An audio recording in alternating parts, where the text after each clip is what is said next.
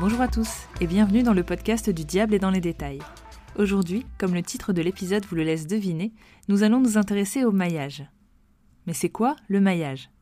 Déjà, ce n'est pas la contrefaçon d'un boys band des années 90.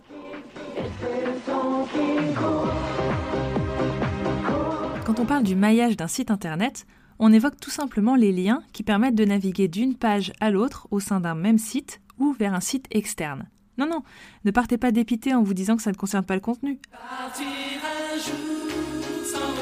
Parce que, ok, le maillage est une bonne pratique en SEO qui permet à votre site d'être mieux référencé dans les moteurs de recherche. Mais il est aussi très utile pour faciliter la navigation de vos internautes ou les renvoyer vers des pages pertinentes. Et il soutient vos contenus en offrant une autre possibilité d'y accéder, en vous permettant par exemple de faire revivre de plus vieux articles qui ne sont pas périmés bien sûr, mais qui vont être moins accessibles pour l'internaute. D'ailleurs, SEO et contenu sont là pour se soutenir, même si parfois trop de zèle pour plaire aux moteurs de recherche peut nuire à la qualité de vos contenus. Je vous invite à vous renseigner sur les bonnes pratiques du référencement naturel à adopter. Mais avant de vous montrer pourquoi c'est un aspect important dans la rédaction de vos pages et articles, revenons-en au maillage en tant que tel. Vous l'avez peut-être compris, il en existe donc deux sortes le maillage externe, qui concerne tous les liens que vous allez placer sur vos pages et qui vont emmener vos internautes vers d'autres sites que le vôtre. Par exemple, j'ai parlé juste avant du SEO, et je pourrais faire un lien qui renvoie vers le billet de blog d'un ou une collègue spécialiste et qui parle du référencement naturel. Et on a aussi le maillage interne, c'est tous les liens que vous allez placer sur votre site et qui renvoient vers vos propres pages. Lorsque je parlais du SEO, je pourrais très bien faire un lien vers un article de notre blog qui en explique les bases à appliquer lorsqu'on rédige un article. Et c'est de celui-là dont je vais surtout vous parler aujourd'hui. Ok super, mais à quoi sert ce maillage? Dans les deux cas, interne ou externe, l'intérêt côté internaute, c'est d'apporter plus d'informations sur un point que vous soulevez. Mais aussi, dans le cas du maillage interne, de lui simplifier la navigation, en renvoyant par exemple directement à un formulaire de contact, à votre boutique en ligne ou à des documents à télécharger. Mais le maillage permet aussi, tout simplement, de ne pas laisser traîner vos contenus. Parce qu'une page toute seule, liée à aucune autre, aura peu de chances d'être scannée par les robots Google qui passent de lien en lien pour indexer les contenus. Et puis, comment voulez-vous que l'internaute y accède à part en tombant directement dessus? Plus clairement, comme vous vous en doutez, le maillage permet de créer des liens entre les pages de votre site et de faire vivre vos articles, même ceux publiés il y a longtemps. Et quand je dis créer des liens, je parle des liens hypertextes. Vous savez, ces mots souvent en bleu et soulignés. Mais je parle aussi des liens dans le sens structure, attache, qui permettent de solidifier un ensemble, votre site. Faire tous ces liens, il faut que ça ait du sens. Et ça, ça marche aussi bien pour l'internaute que pour Google. Les deux veulent des contenus riches, pertinents et utiles. Pour l'internaute, ces liens facilitent la navigation, on l'a évoqué déjà plusieurs fois, et lui permettent d'aller de page en page. Ils apportent des compléments de réponse par rapport à ce qui est déjà évoqué sur la page. Mais tout ça pour peu que les liens soient vraiment utiles. Par exemple, un lien sur cliquer ici n'a pas vraiment d'intérêt. Privilégiez un lien sur demander un devis, par exemple. Ces liens, ils permettent aussi de mettre en avant des pages profondes, celles qui sont en plus de trois clics de l'accueil, et donc plus difficilement accessibles. Faire tous ces liens, ça sert aussi votre référencement. Et là, j'en parlerai beaucoup moins. Je n'irai pas dans le détail du SEO et je vous invite à consulter des articles d'experts du sujet. Je vous mets les liens dans le billet de blog associé à cet épisode. Mais en gros, les liens participent à rendre votre site attractif pour les robots Google qui vont passer dessus. En très simplifié et très rapide, le robot Google passe sur les pages de votre site en allant de lien en lien, pour pouvoir les classer dans ses résultats de recherche. Donc potentiellement, une page qui est toute seule ne sera jamais scannée. Pas de bol si c'est une page importante pour vous. Hein.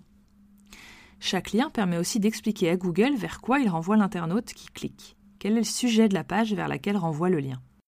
Et concrètement, ça se passe comment? Eh bien, si vous écrivez un article sur comment installer un potager de balcon, vous allez probablement évoquer beaucoup de notions connexes. Quelle plante choisir, en quelle saison les planter, quel pot ou bac privilégier, etc. Pour éviter de vous disperser et apporter un maximum d'informations et de valeur à vos lecteurs, sans que votre article ne fasse six feuillets, vous allez pouvoir mettre des liens vers d'autres articles qui abordent plus en détail les points évoqués. Par exemple, les pots ou bacs pour tout petit balcon, les légumes à planter en hiver, ou à quoi faire attention pour ne pas s'attirer les foudres de ses voisins ou de son syndic de copropriété. Les liens seront à placer sur un ou des mots bien choisis. Ces mots, c'est ce qu'on appelle l'encre de lien. Alors, c'est quoi cette histoire d'encre? Et on parle bien de cette encre. Et pas de celle-là. À l'encre de tes yeux. L'encre, elle permet de décrire à l'internaute ce qu'il va trouver s'il clique.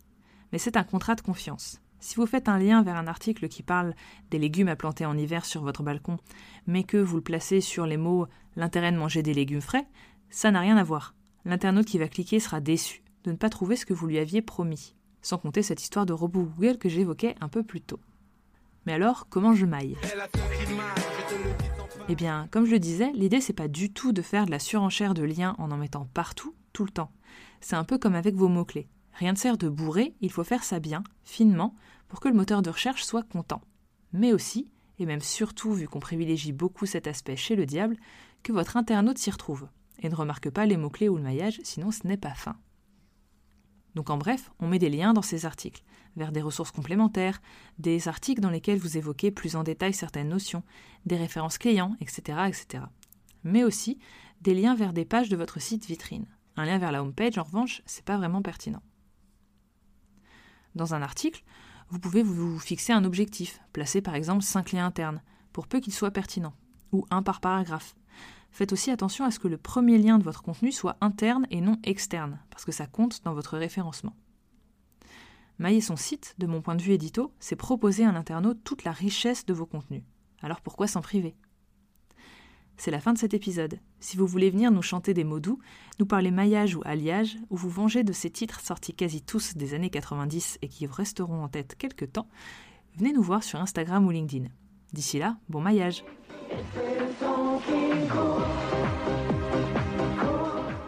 Cet épisode vous a plu? Vous pouvez vous abonner au podcast du Diable est dans les détails et pourquoi pas lui mettre des étoiles et des commentaires sur Apple Podcast. Si vous voulez en savoir plus sur le maillage, vous pouvez retrouver cet épisode sur notre site internet dans un format billet de blog enrichi. Vous pouvez également vous abonner à notre newsletter en vous rendant sur le site détails.fr. Toutes les six semaines, on vous enverra une sélection d'informations toutes fraîches, de conseils pratiques, de lectures et d'épisodes de podcasts tout droit sortis de notre veille.